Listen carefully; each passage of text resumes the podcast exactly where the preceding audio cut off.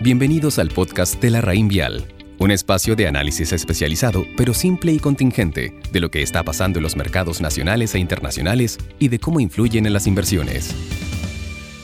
Buenos días, hoy 26 de octubre les habla Pablo Méndez, gerente de portafolio de inversión de la Raín Estrategia, y en este audio les comentaré respecto a lo último acontecido en los mercados internacionales. El fin de semana no hubo mayores noticias económicas, pero sí novedades ligadas al COVID-19 y a la espera del acontecer de la reunión quinquenal de China que comenzó hoy. Respecto al primer punto, en Europa las restricciones se han ido endureciendo, destacando el caso de España, que anunció estado de emergencia, e Italia, que restringirá el horario de restaurantes y bares. Hoy los mercados abren en rojo. Los futuros del S&P están cayendo un 0,87%, mientras que las bolsas europeas bajan un 0,57%. El dólar a nivel global se está apreciando un 0,28% y respecto a los commodities, el cobre está en 3,11 dólares la libra, cayendo un 0,59% y el precio del petróleo WTI en 38,78 dólares por barril y cae un 2,63%.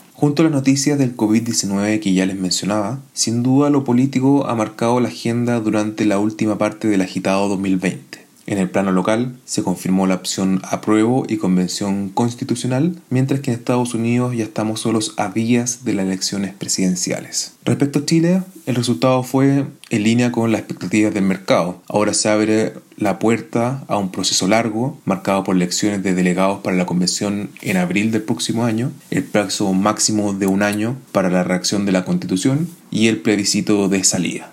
Es difícil hacer una conjetura respecto a cómo será la futura constitución, pero distintos analistas internacionales mencionan la elevada posibilidad de que se debilite la independencia del Banco Central y la propiedad privada. A nuestro juicio, este escenario de incertidumbre dificulta la formación de precios y genera que debamos acostumbrarnos a una volatilidad basal más elevada. Por otro lado, en el plano internacional, el mercado está expectante a quién será el próximo presidente en Estados Unidos. Las encuestas y los activos financieros responden a las expectativas de que Biden sea el próximo presidente.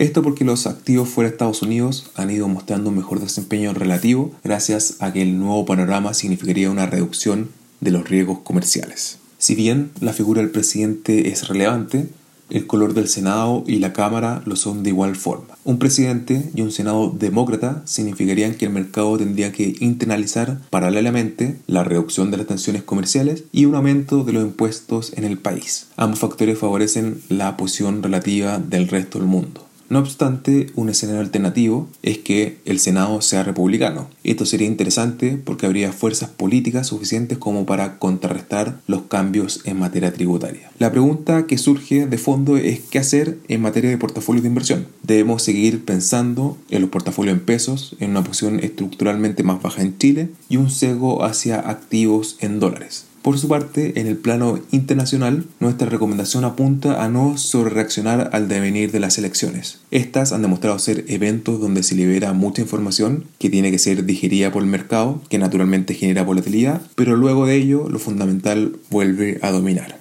Que tengan una buena jornada. Los esperamos en nuestro próximo capítulo del podcast La Raín Vial Conoce larraínvialdigital.com, una plataforma de inversiones, servicios y herramientas en donde la experiencia de la Raín Vial es 100% online.